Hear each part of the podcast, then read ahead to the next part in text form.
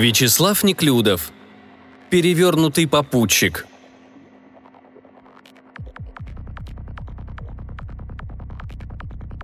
Ехали мы как-то с супругой из Самары, навещали на выходных родственников. Погода за окном стояла прекрасная. Июнь радовал солнечными деньками, сезонная аллергия практически прекратилась, и я был счастлив, что не требуется каждый день глотать зодок, чтобы остановить постоянный зуд в носоглотке и, как следствие, последующее за ним чихание – в юности ничего подобного не было, но вот когда эта гадость ко мне прицепилась, непонятно. Можно было открыть окно в машине и наслаждаться ароматами степных трав, полей и лугов, но пыль оренбургских степей не давала такой возможности. Приходилось ехать в машине, заперев все окна и включив кондиционер почти на полную мощность. Выходные прошли прекрасно. Мы успели даже выехать на Волгу, чтобы позагорать и искупаться в более широкой реке, чем наш Урал, который во многих местах можно даже вброд переходить. Голод утоляли сочными шашлыками со свежими овощами и фруктами, жажду – пивом, вином и квасом. Квас был куплен специально для меня, так как я был единственным водителем для всей нашей гоп-компании. Потом, вернувшись в квартиру родственников, сидели почти до утра, обсуждая всех и все. Так что я в тот раз мало спал, но это не мешало мне на следующий день уверенно рулить и посматривать по сторонам. Настроение испортила одна из заправок – Подъехав к свободной колонке, я вышел из машины и, вставив в горловину топливного бака заправочный пистолет, направился в комнату операторов, чтобы оплатить топливо. Как вдруг увидел, что ко мне навстречу бежит технический сотрудник станции и кричит, что эта колонка не работает. Он, как оказалось, еще не успел повесить соответствующую табличку, но просит меня переставить машину к соседней колонке. Пришлось вернуться, завести мотор и проехать немного вперед. Как я забыл о том, что топливный шланг у меня до сих пор торчит в бензобаке, непонятно – Раздался хорошо различимый хлопок, с которым резиновое основание отделилось от металлического пистолета и осталось лежать на бетоне. «Да етить вашу налево!» – выругался я, понимая, что попал на бабки. Девушка-оператор вполне адекватно реагировала на мои извинения. Она сообщила, что мастеру придется заменить муфту, сумма которой вместе с работой выходила в 3000 рублей. Да я сам еще заправился топливом на 2000, так что возникшие незапланированные траты изрядно подпортили мне настроение – Супруга философски отнеслась к инциденту, понимая, что требование работников АЗС было справедливым и успокаивала меня, сообщая, что, по ее предположениям, мы могли заплатить и в два раза больше. Но природа уже не радовала душу, и отъезжал я от заправки с убитым настроением, мысленно коря себя за рассеянность. За 38 лет водительского стажа у меня такое произошло впервые. Ну, случилось и случилось. Ущерб мы возместили, а до Оренбурга ехать нужно было еще 4 часа – за следующий час пути моя душа немного успокоилась. Раздражительность ушла, и я вновь стал наслаждаться поездкой. Как вдруг заметил, что впереди на обочине стоит молодой человек с рюкзаком за плечами и машет рукой, прося его подвести. Обычно я редко беру попутчиков, но в этот раз, спросив у супруги, «Будем подвозить или нет?», получил согласие. Тем более, что второй ряд у нас был совершенно свободен. Останавливаясь около этого парня, вряд ли старше 30 лет, я обратил внимание на его не совсем привычный стиль в одежде. Во-первых, небритое, но очень даже фотогеничное лицо было довольно приятным, но вот его длинные, немного сальные и совершенно не расчесанные волосы соломенного цвета были опоясаны кожаным ремешком, как у хиппи. Во-вторых, нам сразу же бросилась в глаза его короткая джинсовая куртка с многочисленными яркими заплатками, а также потертые до белизны джинсовые брюки с разодранными коленками – на ногах сандалии на босу ногу, а рядом с ним на земле лежал вроде как сложенный самокат с необычайно толстыми, практически шарообразными колесами. «Здравствуйте, меня зовут Ален, но не Делон», – мило улыбнулся он, когда жена опустила стекло пассажирской двери. «Вы куда едете?» «Мы в Оренбург». «Подбросьте, я после Переволодска выйду», Поселок Переволодский расположен примерно в 75 километрах от Оренбурга. «Без проблем», Согласился я, снимая блокировку задней двери и ожидая, когда парень устроится на месте. И тут нас настиг третий неприятный фактор – запах. Смесь кислого аромата потного немытого тела, смешанного с алкогольным перегаром и сигаретным дымом. Но не отказывать же из-за этого в поездке пассажиру. Пришлось ехать дальше. Правда, через 10 минут и я, и моя супруга, не сговариваясь, приоткрыли стекла на своих дверках, чтобы хоть немного проветрить салон. Парень ехал совершенно молча – Странный самокат он положил в ногах, а сам достал из рюкзака толстенький планшет и что-то рассматривал в нем или читал. Мне в зеркале заднего вида не особо хорошо было видно, чем он там занимается. Честно говоря, когда я еду в компании, мне всегда интересно беседовать с пассажирами. Даже с любимой женой мы за почти 30 лет совместной жизни не надоели друг другу и всегда находим темы для беседы, а тут новый незнакомый человек. «Сами откуда будете?» – начал я осторожно наводить мосты. «Имя у вас немного странное для России». «Издалека», – не стал давать конкретного ответа Ален. «Вы правы, имя мое иностранное. На самом деле латиницей оно пишется Ален, но все меня зовут просто Ален. Не я его себе выбрал, а мои иностранные родители. Родился я не в России, а в перевернутом мире, но уже много лет здесь обитаю, поэтому говорю без акцента. А отдыхал тут неподалеку, на Мостряковских озерах. «Перевернутый мир – это Австралия?» – решил я уточнить. «А вы продвинутый чел», – усмехнулся попутчик. «Но не она. Это небольшой остров в южном полушарии, но в переводе на русский язык он так и называется – перевернутый».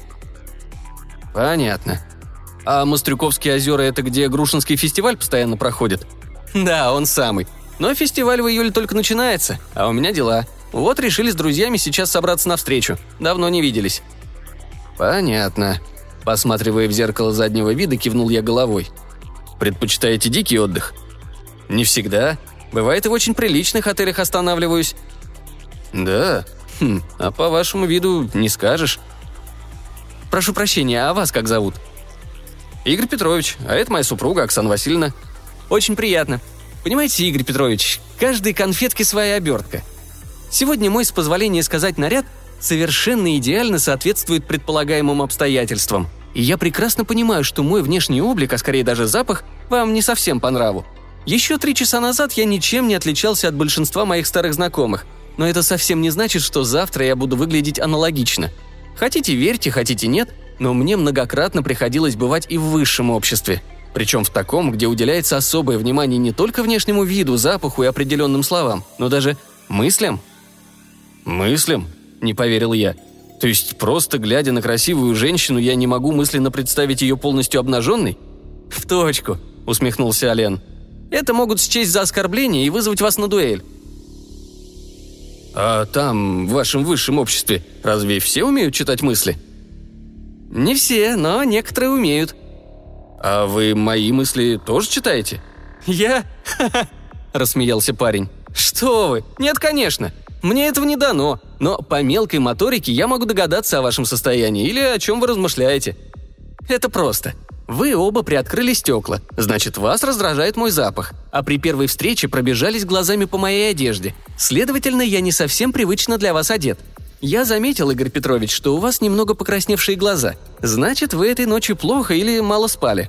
«Хм, скорее второе. Следовательно, вы сейчас немного не собраны и способны совершать мелкие ошибки. Вот сейчас у вас непроизвольно дернулась жилка на виске. Это подсказывает мне, что, возможно, с вами уже что-то произошло неприятное. Буквально совсем недавно, но не особо критичное.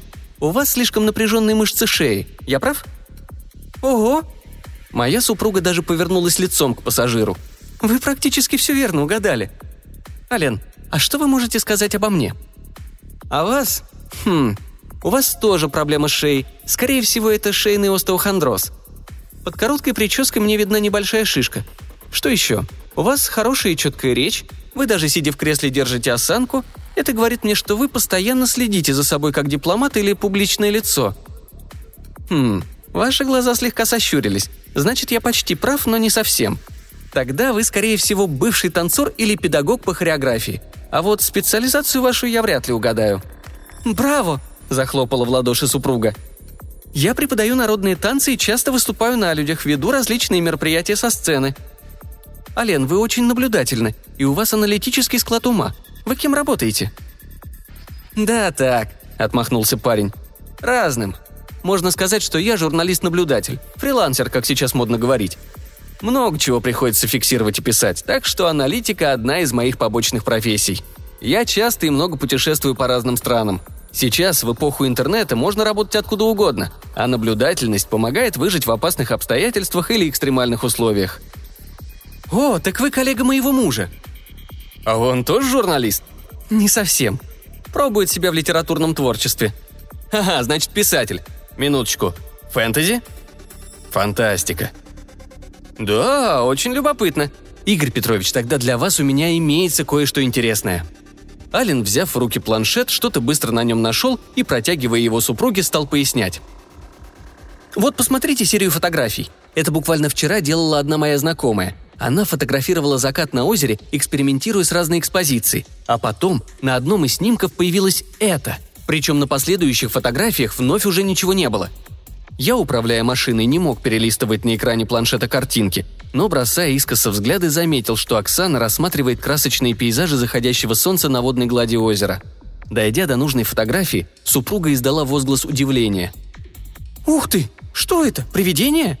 Она протянула планшет в мою сторону, и тогда я разглядел, что на берегу водоема появились четыре прозрачных силуэта людей. Причем трое из них стояли в полный рост, а четвертый присел возле какого-то квадратного предмета, напоминающего коробку или туристический бокс, у которого он приподнимал крышку.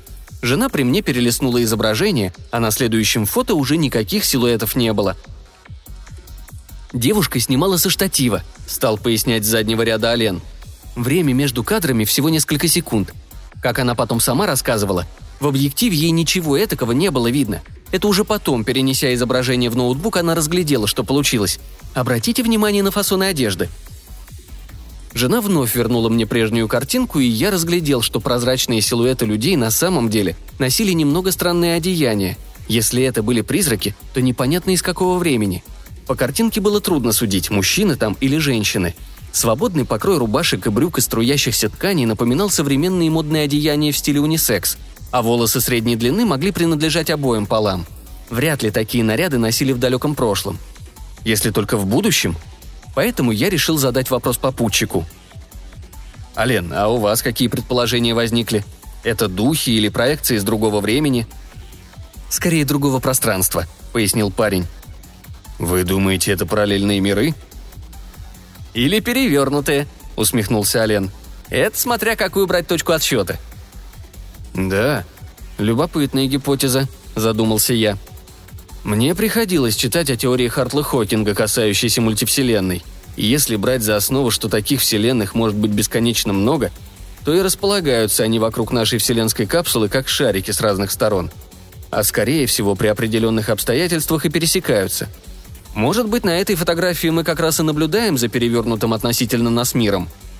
«Браво, профессор!» – захлопал в ладоши уже парень. «У вас тоже аналитический склад ума. Мне польстила похвала молодого попутчика, и я принялся фантазировать дальше. А может быть, в моменты таких контактов мы не только сможем увидеть другой мир, но и как-то проникнуть в него? Это вчера на берегу озера появилась кратковременная проекция, но по идее может открыться проход. Сколько фактов нашей истории накопилось о пропадающих людях, транспорте и даже городах? Где-то такие пересечения пространств происходят спонтанно, а где-то их координаты можно спрогнозировать. Мы пока мало знаем о таких возможностях. А вдруг наши перевернутые соседи владеют подобной информацией? Игорь Петрович, думаете, на Земле есть эмиссары из других миров? А почему бы им здесь не быть? Откровенно удивился я. Я вполне допускаю такое развитие событий. На месте более развитой цивилизации я и сам бы отправился к соседям таких наблюдателей. Мало ли что. Эффект обезьяны с гранатой, или, как у нас говорят, дуракам закон не писан, никто не отменял – Идиотов во все времена хватало. «То есть вы считаете нормальным шпионить за соседями?» – задал очередной провокационный вопрос Ален. «Это опять с какой точки зрения смотреть?» – усмехнулся я, не поддаваясь на провокацию. «С одной стороны, это вроде как аморально, а с другой стороны, скажем, в житейском плане, я не могу доверять свою жизнь и спокойствие своей семьи соседу-алкоголику. Кто его знает, что у него сегодня на уме? Когда он трезвый, вроде адекватно на все реагирует, а когда выпьет, Тут весь наш дом не сможет спрогнозировать, что он может выкинуть. И таких элементов у нас в каждом подъезде хватает. Давно еще к моей младшей дочери в слезах прибежала подружка с верхнего этажа. Мол, папа напился и буянит. Можно я у тебя спрячусь? Дочь пустила ее в нашу квартиру. Нас женой не было дома, а ее отец сначала ломился в дверь, угрожая расправой. А потом, сломав на окне сетку, у меня первый этаж, хотел забраться через окно. Благо мы к тому времени вернулись. Все, что он поломал, сосед мне потом починил – но что было бы, если бы мы задержались? Сейчас он вроде как особо не бухает, и дочка его уже замуж выскочила, но задолженности по квартплате постоянно есть. «Любопытная аналогия», – задумался уже Олен. Мы потом втроем еще долго обсуждали этические и правовые нормы подобного соседства. Но время при такой занимательной беседе летело неумолимо. И вот я уже проехал указатель к поселку. Практически сразу же после этого его планшет издал мелодичную трель. «Практически идеально я добрался», — заметил попутчик. «Вас где лучше высадить?» Стал я присматривать место для остановки. «Сейчас чуть дальше проедете, и там будет знак ограничения скорости. Вот около него, если не трудно, и высадите меня». Ален собирался было убрать планшет в свой рюкзак, как тот вновь издал на этот раз тревожный звонок. Попутчик нахмурился, разглядывая экран, а я уже снижал скорость, заметив нужный знак. «Все, приехали». «Спасибо, Игорь Петрович. Сколько я вам должен за проезд?» «Да ради бога, какие деньги? Нам же по пути было. Вы оказались приятным собеседником. Только куда же вы дальше? Здесь степи одни». «Не беспокойтесь за меня», — открывая дверцу, улыбнулся Ален. «Меня поблизости будут ждать. А если денег вам не нужно, то примите совет». «Какой?» Сделайте 15-минутный перерыв в поездке. Я понимаю, что вы почти уже приехали, но прошу вас, остановитесь. Подышите воздухом, сходите в туалет, а потом через 15 минут поедете дальше. Спасибо, может быть, так и сделаем. И вам удачно добраться. Мне не хотелось терять времени, да и совет казался каким-то пустяковым. Попутчик вышел из машины и, подхватив свой странный самокат, направился прямо по траве в сторону от дороги. Тронувшись с места, я бросил взгляд в зеркало заднего вида и заметил, что Ален привел самокат в рабочее состояние и, встав на него, шустро покатил через поле. «Странно», — стал размышлять я. «Как такие шарообразные колеса едут по грунту и траве?» Любопытство разгоралось, да и совет сделать перерыв теперь оказался кстати. «И вправду», — обернулся к супруге. «Стану здесь на пригорке, схожу отолью». «Давай», а прикольный оказался этот Ален. Точнее, Ален. Оксане не было видно нашего попутчика, но по ее довольному лицу я понимал, что жена простила все недостатки молодого человека. Затормозив возле небольших кустиков, я вышел из машины и, справив естественные надобности, поднялся по холму чуть повыше, чтобы разглядеть едущего на самокате парня. То, что я потом увидел, не поддавалось разумному объяснению. Вот только что он ехал на приличной скорости по полю, а в следующую секунду его не стало. Человек пропал. В моей голове вихрем пронеслись все наши беседы о перевернутом мире. Я вспомнил, что Ален рассказывал о своей профессии, назвав себя наблюдателем. Быстрым шагом направившись к машине, еще не успев занять водительское место, я уже кричал любимой. «Дорогая, ты не поверишь, что я сейчас видел!» Мы потратили не менее 30 минут, чтобы вернуться назад и пешком пройтись по маршруту, которым только что ехал наш попутчик. Примятая трава отлично показывала место, где он исчез – но сколько мы ни ходили там, ничего подозрительного не обнаружили. Если и был здесь ранее проход в другой мир, то он пропал. Вернувшись в машину, мы неспешно направились в сторону Оренбурга. Каково же было наше удивление, когда мы заметили, что дорогу перекрывает небольшая дорожная пробка. Выйдя из автомобиля и пройдя немного вперед, мы увидели страшную аварию. Трассу перегораживали огромные стальные трубы, высыпавшиеся из лежащего на боку прицепа грузового автомобиля – Рядом уже начинал работать автокран, убирающий с проезжей части металлические преграды, а возле валяющегося на боку грузовика стояли четыре пострадавших автомобиля и машина скорой помощи с мигалками. Два сотрудника дорожной полиции пристально следили за процессом расчистки дороги, а стоящие на обочине водители азартно обсуждали аварию. Кто был виноват в происшествии, никто не знал – но свидетели рассказывали, что грузовик резко вильнул, видимо, уходя от встречного автотранспорта, и, перевернувшись, угодил в кювет, а трубы из прицепа стали падать и сталкиваться с идущими навстречу машинами, хотя те и пытались увернуться. По слухам, никто вроде не погиб. Врачи, удачно ехавшие в попутном направлении, мгновенно вызвали сотрудников ДПС и стали оказывать помощь пострадавшим. «А ведь там могли оказаться и мы», Моя супруга нервно подернула плечами, кивая на разбитые машины – Недаром нас Олен предупреждал. Ох, недаром. Блин, ну откуда он мог знать? А помнишь, его планшет тревожно запищал? Может, это не совсем обычный планшет был? Как он сам. Может быть. Хотя... Стоп. Быстро достав из сумочки смартфон, я, кликнув на иконку переводчика, быстро ввел латиницей его имя – Алиен, и нажал символ перевода, после чего полностью ошарашенный показал результат супруги – на экране виднелась парочка русских вариантов, означающих «пришелец», «чужак»,